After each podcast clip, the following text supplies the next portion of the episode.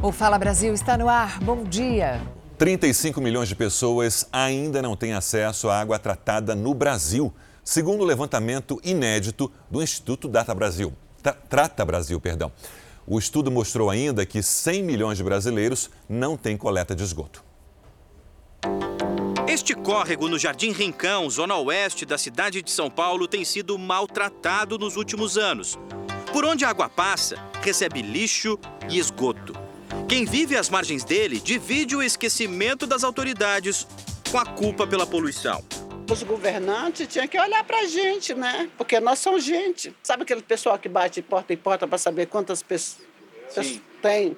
A gente não está no mapa. É, é, é, como se a senhora fosse invisível. É, é como se a gente fosse invisível. Mas o que é bem visível no bairro é o que está entupindo este bueiro, lotado de esgoto doméstico. O bloqueio da galeria causa uma série de problemas na região. O mau cheiro aqui também é muito forte. E por causa desta condição, ao menor sinal de chuva, os moradores já entram em desespero. Quando há enchente, a água da chuva se mistura ao esgoto e acaba invadindo as casas e os comércios da região.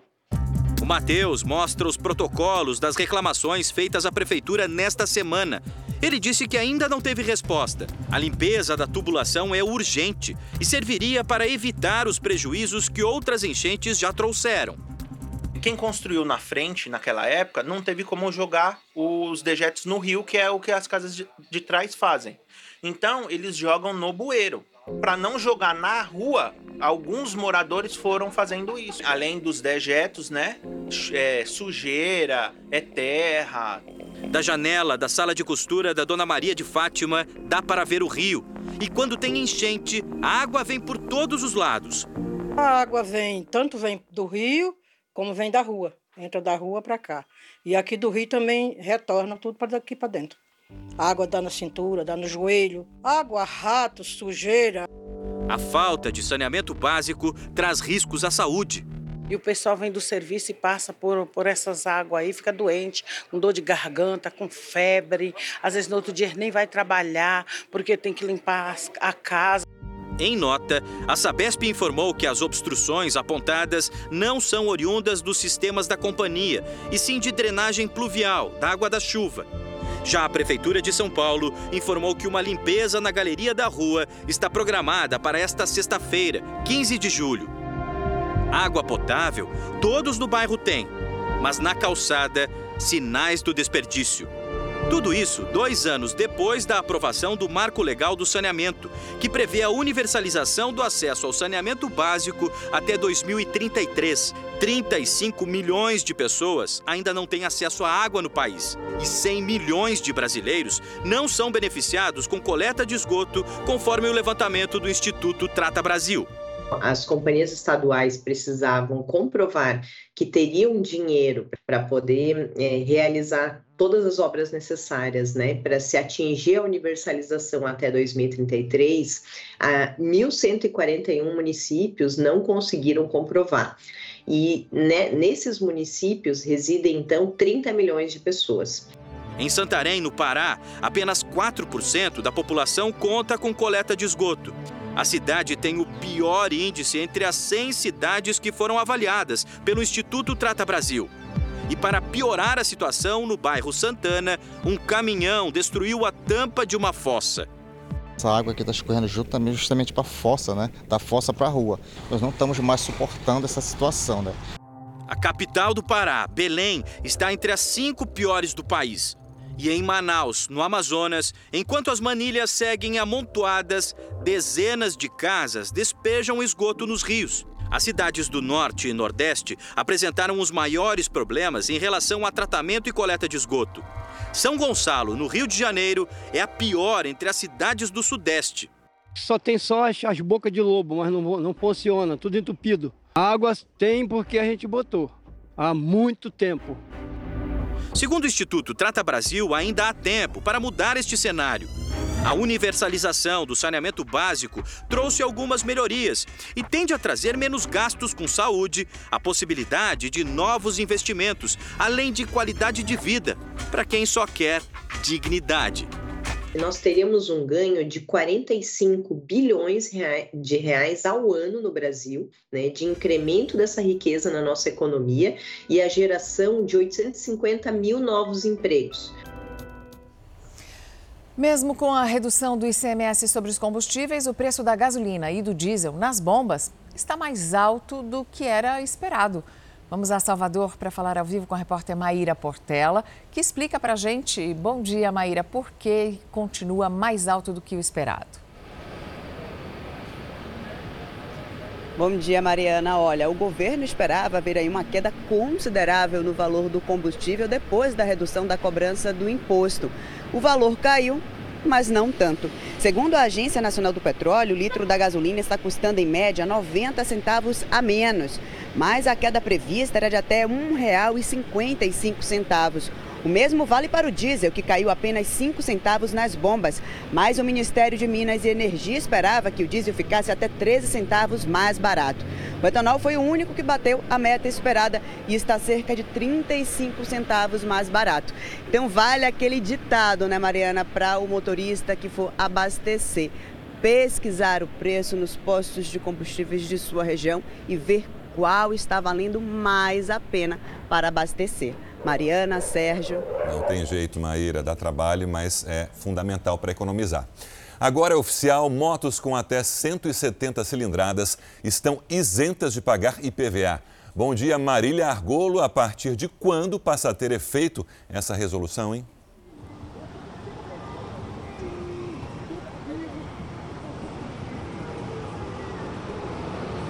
Bom dia para você, Sérgio. Bom dia a todos que acompanham o Fala Brasil.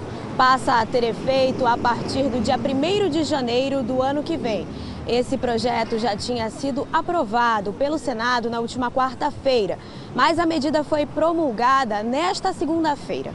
Lembrando que não se trata de uma medida obrigatória, porque cabe a cada um dos estados escolher e definir qual será a alíquota de cada um deles. E a proposta abrangia inicialmente veículos de até 150 cilindradas, mas aí a emenda foi votada e foi ampliada para veículos um pouco mais potentes. Como se trata de um projeto de resolução do Senado, não será necessário que o texto seja aprovado pela Câmara e nem sancionado pelo presidente da República. Voltamos aos estúdios do Fala Brasil. Mariana, Sérgio. Obrigada, Marília. E a Câmara dos Deputados deve votar a PEC, proposta de emenda à Constituição, que cria novos benefícios. E em sessão conjunta dos deputados e senadores, o Congresso também pode votar o orçamento do ano que vem. Houve um impasse e a sessão de ontem foi suspensa. O projeto de lei de diretrizes orçamentárias prevê que o salário mínimo no ano deve ser de R$ 1.294 e que o PIB, que é a soma de todas as riquezas do país, tem previsão de crescimento de 2,5% em 2023. Os parlamentares só podem entrar de recesso previsto para o próximo dia 17, depois da votação do projeto. Mas a votação foi adiada nesta segunda-feira porque o senador Marcos Duval retirou do texto a obrigatoriedade do governo pagar as emendas de relator e gerou desentendimento entre parlamentares. Essas emendas são recursos do governo que podem ser utilizados para obras públicas indicadas por deputados e senadores. A votação ficou para essa terça-feira, às 10 horas da manhã. O presidente do Senado, Rodrigo Pacheco, e líderes do Congresso se reúnem para tentar costurar um acordo. Insatisfeitos, partidos de centro querem reabrir o prazo para destaques, que são alterações no texto do relator, para incluir o pagamento das emendas em 2023. Outra análise de destaque está prevista para essa terça-feira, a PEC dos benefícios, que autoriza o governo federal a gastar mais de 40 bilhões de reais até o final do ano em uma série de auxílios à população. Após o adiamento na semana passada, a expectativa é que ela seja aprovada. Entre os benefícios está previsto um auxílio de mil reais a caminhoneiros e um ainda sem valor definido a taxistas para amenizar a alta dos combustíveis e a ampliação do Auxílio Brasil para pelo menos 600 reais por mês e o Vale Gás para 120 reais a cada dois meses. O governo pretende iniciar os pagamentos no máximo a partir do mês que vem. O importante aqui é que a gente aprove a PEC, promulgue e aí possamos implementar essas vantagens à população para que ela possa ter menos sofrimento em relação ao aumento de preço de combustíveis e alimentos, que é um problema mundial, inflação mundial alta, preço dos combustíveis no mundo inteiro está alto dos alimentos e o povo precisa de uma proteção. Notícia desta manhã: a Polícia Federal fez apreensões em duas cidades paulistas na investigação contra fraudes no auxílio emergencial. Os detalhes com o repórter Rafael Ferraz. Rafael, bom dia. E o que foi apreendido? Oi, Sérgio. Mariana, bom dia para vocês e também para quem nos acompanha. Foram celulares, computadores e também outros documentos que vão ajudar aí a polícia a desvendar de verdade esse mistério né, sobre esse rombo milionário nos cofres da, do governo federal. E veja só, hoje, nessa parte da manhã, a Polícia Federal cumpre em mandados de busca e apreensão em duas cidades que ficam cerca de 100 quilômetros daqui da capital paulista, que são Paulínia e Tatuí. A polícia chegou até estes endereços, isso por causa da primeira operação, que foi foi deflagrada no ano passado, em que até uma pessoa foi presa.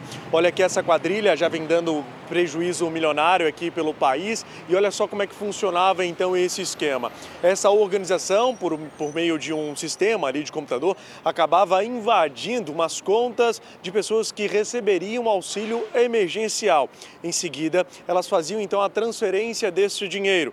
Se for constatado realmente que cada um desses indivíduos estava aí cometendo esses atos ilícitos, eles podem pegar então cerca de 30 anos de prisão. Eu volto ao estúdio do Fala Brasil. O calor tem marcado as tardes de inverno na região sudeste, mas a expectativa é de que o tempo mude ainda hoje e com possibilidade de chuva no litoral de São Paulo. Cenas de verão. Sorvete para refrescar na sombrinha das árvores. Água de coco geladinha. Parquinho ao ar livre disputado. E claro, praia cheia. Três horas da tarde de ontem e olha como estava a faixa de areia em Santos. Tá um sol gostoso, trazer as crianças nas férias, conseguem curtir um pouquinho, tá gostoso. Ambulantes comemoraram o início de semana ensolarado. Ai, tá ótimo. Tá bem cara de verão, né? Férias, então a criançada está aproveitando bastante. E a gente ambulante também, né? Depois de dias de chuvas. Essa segunda-feira já é o dia de recorde de calor desse inverno. Durante a tarde, a temperatura chegou aos 33 graus e a umidade relativa do ar ficou bem baixa, 22%, o que a Organização Mundial de Saúde considera como estado de atenção. Em julho, a temperatura média costuma ser 19,4 graus em Santos. O fenômeno Laninha, que o resfriamento das águas do Oceano Pacífico, impactou muito mais em maio e junho do que agora. Nós tivemos frentes frias históricas, né, muito fortes entre maio e junho. E agora é, a laninha deu uma estacionada, deu uma paradinha. Mas esse calorão não vai durar muito. Segundo o climatologista, hoje mesmo o tempo já muda no litoral. Vai ter chuva. Não chuva torrencial, de alagar, a gente não está prevendo isso. E essa, esse frio também, logicamente, que não vai ser muito frio. O índice de testes positivos para Covid-19 nas farmácias voltou a subir em todo o Brasil. Isso porque a gente não está nem contando a, a, os testes que foram feitos em casa. Então, eles não são notificados, que são feitos com autoteste, né? Pois é, e os especialistas alertam que a vacinação é a melhor forma de conter o avanço da doença. Mas enquanto cidades já aplicam a quarta dose, pouco mais da metade tomou a terceira. A Associação Brasileira de Redes de Farmácias e Drogarias registrou nos primeiros dias de julho o maior percentual de pessoas infectadas pela Covid desde a primeira semana de fevereiro, quando a chegada da variante Ômicron lotou as unidades de pronto-socorro no país.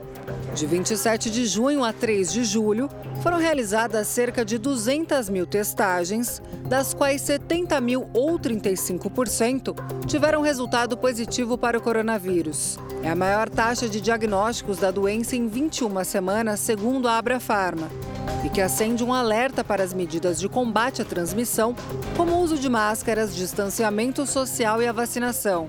Atualmente, apenas 51% dos brasileiros estão com a imunização completa. A Omicron nos mostrou que duas doses são insuficientes para trazer alguma proteção, especialmente para as formas graves. É preciso entender que o esquema completo de vacinação hoje é de no mínimo três doses. A terceira dose não se trata de uma dose de reforço, ela é parte do esquema primário de vacinação. Em São Paulo, pessoas a partir de 35 anos já podem tomar a quarta dose da vacina a partir desta terça-feira. A prefeitura estima que sejam aplicadas um milhão de doses de vacina para a faixa etária entre 35 e 39 anos. Manaus e Aracaju, além do Distrito Federal, também já iniciaram a aplicação da quarta dose para essa faixa etária. E a cidade de Botucatu, no interior paulista, está ainda mais avançada, com a aplicação da quarta dose para adultos a partir de 18 anos. Calendário de vacinação em dia é a garantia de nós não termos Covid grave, de evitarmos de ser hospitalizados. A grande maioria daqueles que acabam hoje uma terapia intensiva são indivíduos que ou que estão com seu esquema incompleto ou são indivíduos pertencentes aos grupos de risco. A vacinação continua a medida mais eficaz. Segundo dados do Ministério da Saúde, mais de 670 mil pessoas já morreram no Brasil em decorrência da Covid-19. A média móvel que contabiliza o número de mortes da última semana é de 246. Há 11 dias, este número está acima de 200. E na China, as autoridades de saúde revelaram que descobriram uma nova subvariante da Omicron. Essa nova subvariante da Covid-19 está sendo apontada como a causadora dos surtos mais recentes. Ela é muito mais transmissível e está dificultando a política de Covid-0 na China. A partir de hoje, os moradores de grandes cidades, como Xangai, vão passar por uma nova rodada de testes em massa. De acordo com a Organização das Nações Unidas, a Covid-19 reduziu a expectativa de vida da população mundial. Vamos até a Europa com a nossa correspondente Ana Paula Gomes. Ana Paula, boa tarde. Em quanto caiu essa expectativa de vida? Bom dia para você, Sérgio. Olha, no cenário global, um ano. Então, se antes era 72 anos, agora 71 anos. E a pandemia afetou mais países da América Latina, como o caso do Brasil, a queda no Brasil, 75 anos e agora 72 anos. Mas tem países como a Bolívia, que essa média aí é 4 anos para mais, mas esses números devem aumentar na próxima década. E segundo a ONU, em novembro o mundo deve ter 8 bilhões de habitantes e pela primeira vez a Índia deve ultrapassar a China e se tornar o país mais populoso do mundo. Já o Brasil deve cair da sexta para a sétima posição, com 215 milhões de habitantes. Sérgio Mariana. Obrigada, Ana Paula, pelas informações. E a Confederação Nacional de Saúde alerta para o desabastecimento de insumos médicos. Vamos a Brasília para falar com a Vanessa Lima. Vanessa, bom dia para você. O que está provocando essa preocupação, esse cenário?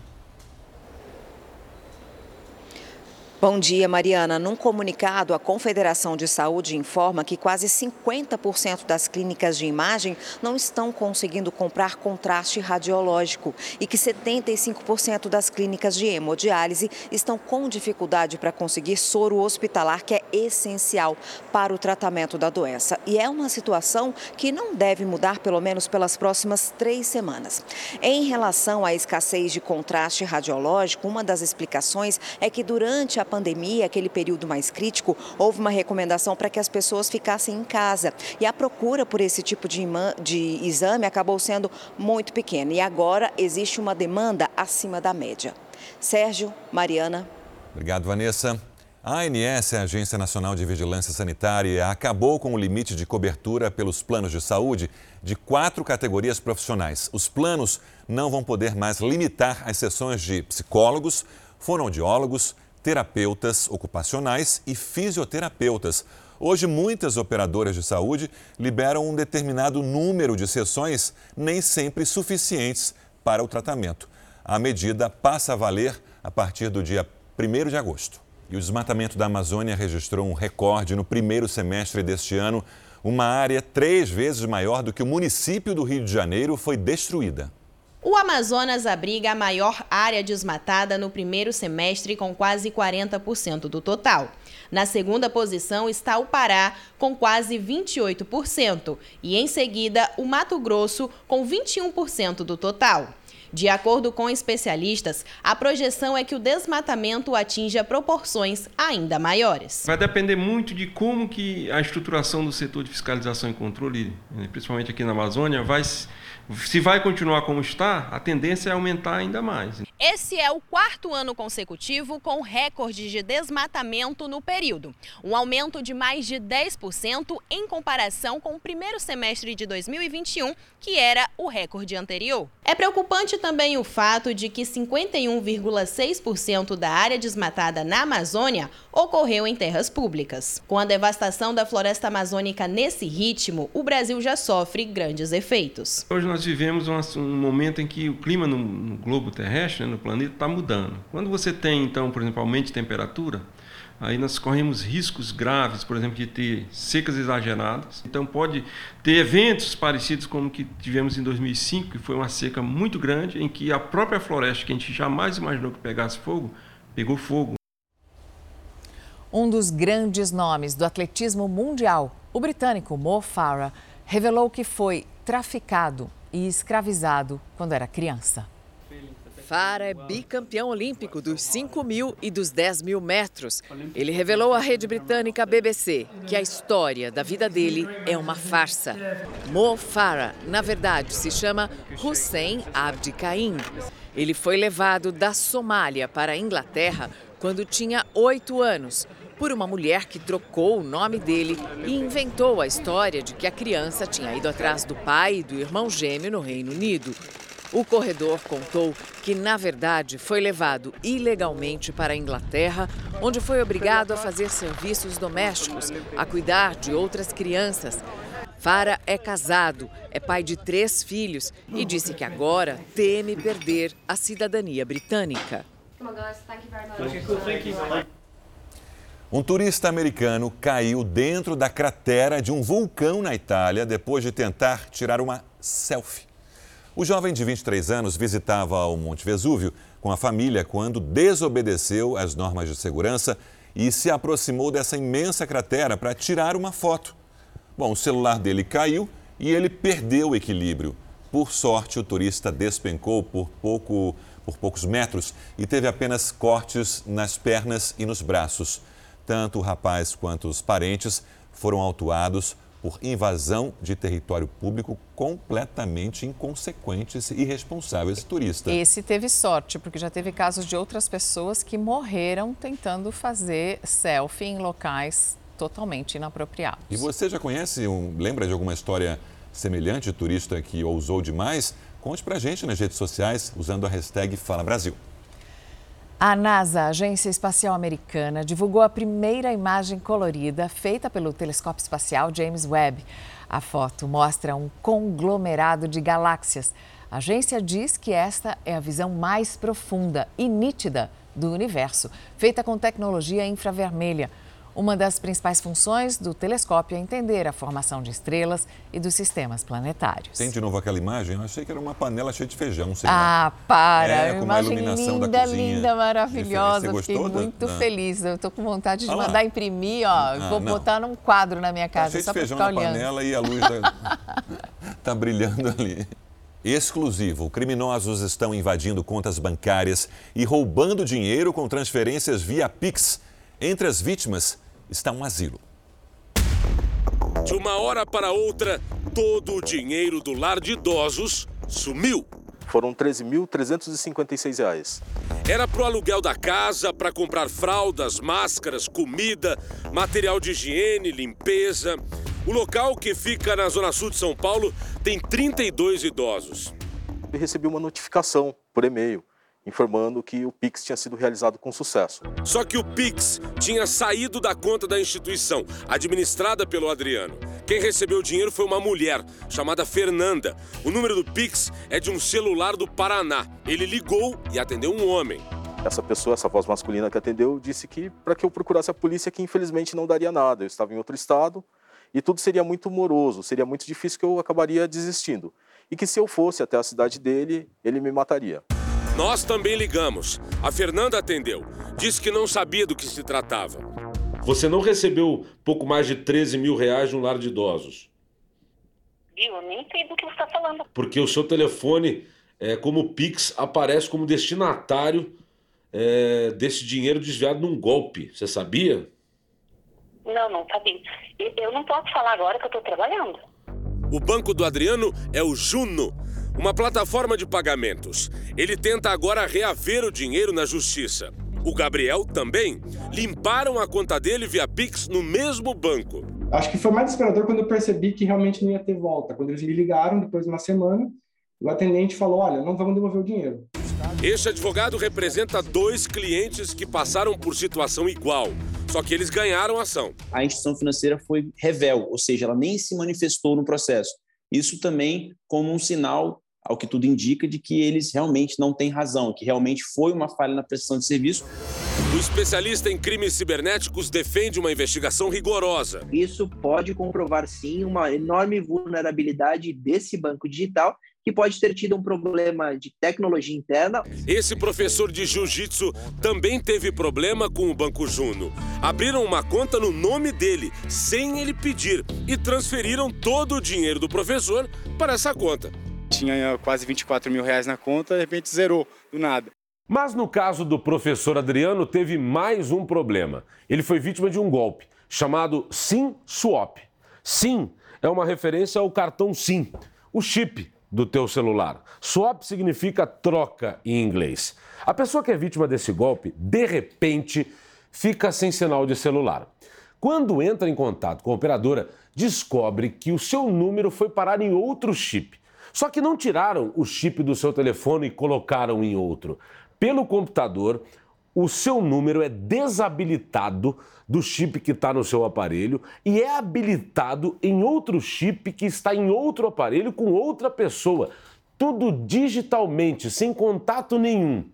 É como se o seu número tivesse sido sequestrado. E através desse, dessa troca de chip, eles passaram a receber as minhas ligações e os SMS. Então, o que, que eles fizeram com isso? Eles foram no meu e-mail, pediram para renovar a senha, e aí o pessoal do e-mail manda um link para o SMS e aí começa, pega o código, refaz uma senha nova, vai no banco, mesma história.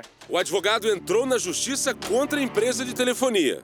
Isso demonstra, sobretudo, a fragilidade do sistema da operadora.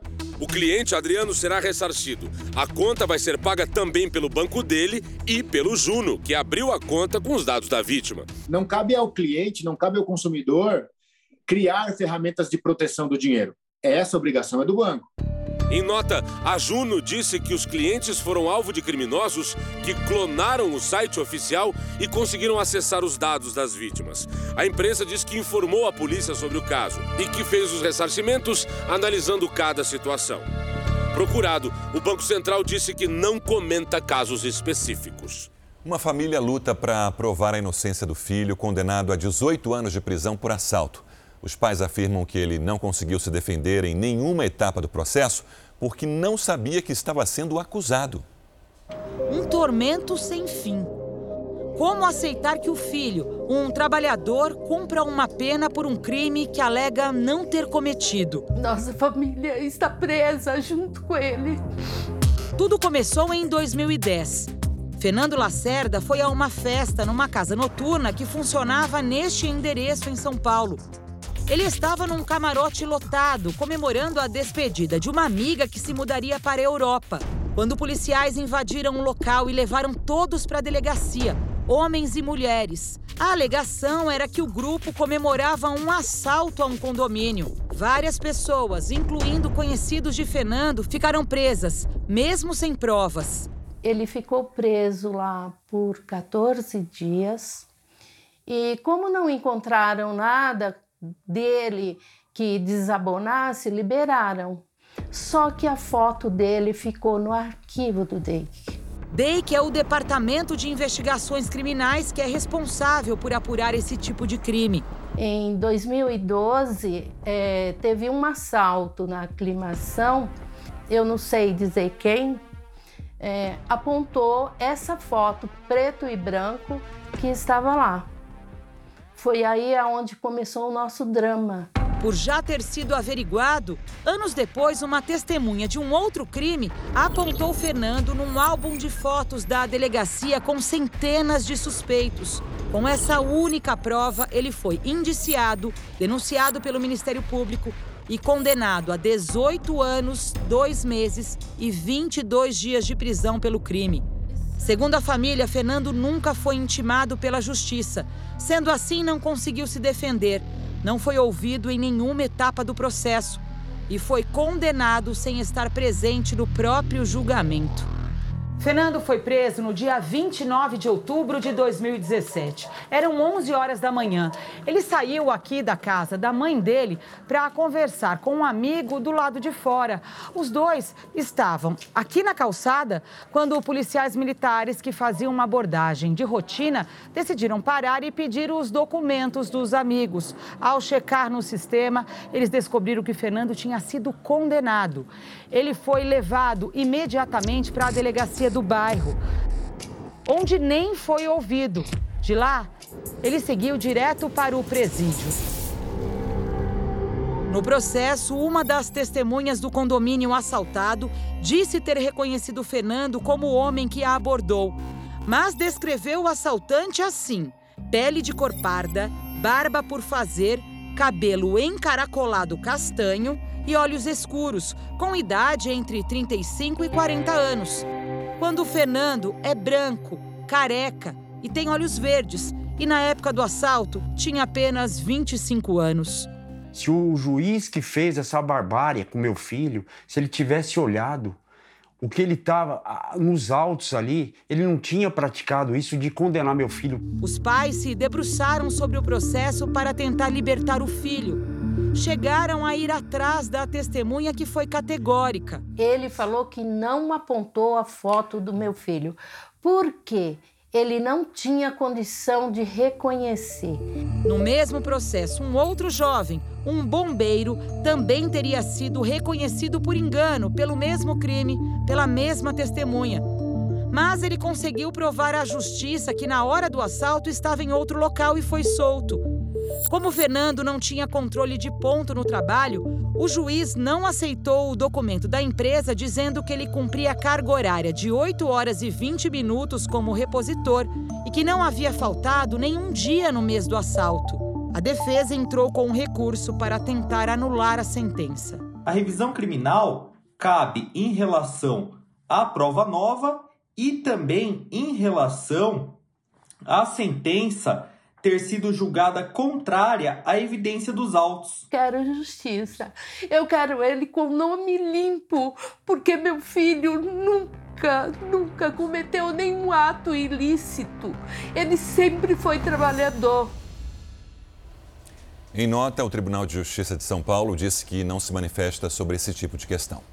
A Prefeitura de São Paulo decretou uma lei que proíbe a cobrança de multa para quem perder aquele ticket do estacionamento, uma prática que já era considerada, considerada abusiva, só que alguns locais ainda exigiam um pagamento maior.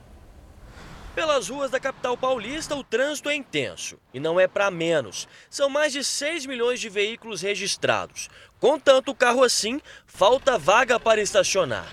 E na hora de parar o veículo, é aquela dor de cabeça. Tem que deixar no estacionamento, cara. Estacionamento? Obrigado, obrigado deixar no estacionamento. Para quem para o carro no estacionamento, sempre tem aquele ticket com aviso de que a perda pode gerar multa. Mas na capital paulista agora é lei. A cobrança em caso de perda ou extravio do recibo está proibida. O decreto da prefeitura diz que os estacionamentos de São Paulo não podem cobrar multa ou impor qualquer penalidade pela perda ou extravio do papel. Os estacionamentos deverão ter os registros de entrada e saída dos veículos. Caso o cliente perca o comprovante, a retirada do veículo fica condicionada à apresentação dos documentos de identificação pessoal e do veículo. A polêmica também se estende a bares e restaurantes. O Código de Defesa do Consumidor considera ilegal o estabelecimento que cobra ou impede a saída do consumidor em caso da perda da comanda. E quem é obrigado a pagar pode até ser indenizado por danos morais. Caso seja realizada a cobrança pela perda do ticket enquanto a lei está em vigor, o consumidor deve reclamar ao PROCON o PROCON vai fiscalizar esse estabelecimento e poderá multá-lo nos termos do Código de Defesa do Consumidor. Deixar os cabelos naturalmente brancos cada vez mais faz a cabeça das mulheres. Mas muitas preferem nem pensar nisso e recorrem a medicamentos que impedem o aparecimento de fios brancos.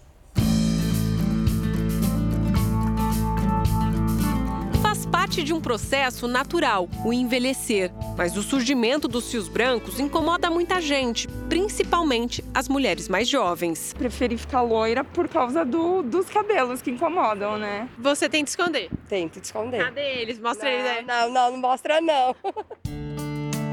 Do ponto de vista estético, os cabelos brancos ainda representam um certo tabu, mas também podem ter relação com a saúde. O fio branco fica assim por falta de pigmentação. Isso acontece quando os melanócitos, células responsáveis pela produção da melanina, deixam de funcionar com o avançar da idade. O aparecimento precoce dos cabelos brancos geralmente está ligado à genética, mas estresse e má alimentação também podem ter influência nesse processo. O que a gente pode fazer é evitar um processo oxidativo, um estresse oxidativo uh, que é causado por tabagismo, por etilismo, por exposição solar prolongada, desprotegida, desequilíbrios uh, hormonais. Uma vez que o fio já está branco, não é possível reverter a situação. Mas hoje existem tratamentos capazes de prevenir e postergar o surgimento dos cabelos brancos e que ainda fazem bem para o organismo como um todo. São antioxidantes que evitam a produção dos radicais livres. Os radicais livres são produzidos pelas células durante o processo de queima do oxigênio, utilizado para converter em energia os nutrientes dos alimentos absorvidos. Nesse processo, os radicais livres podem danificar células sadias do nosso corpo e provocar envelhecimento. Ao agir na raiz do fio, podem inativar a produção dos melanócitos. Por isso que o uso de antioxidantes pode aumentar a atividade de produção da cor. O primeiro que é, que é muito usado é o PQQ, né, que é uma, uma, uma coenzima né, do complexo B.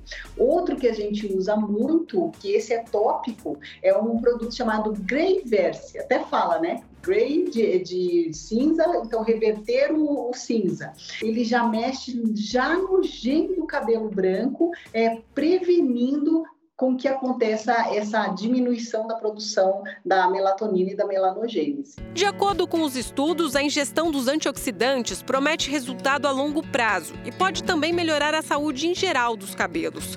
Mas não é possível evitar a chegada dos fios brancos pela vida toda. Jack trabalha há 26 anos como cabeleireira. Ela sabe que os fios brancos incomodam muitas clientes. Quem pinta os cabelos costuma ficar dependente da tinta por causa do aparecimento da raiz. Ela explica que existem outras saídas que podem facilitar a aceitação desse processo.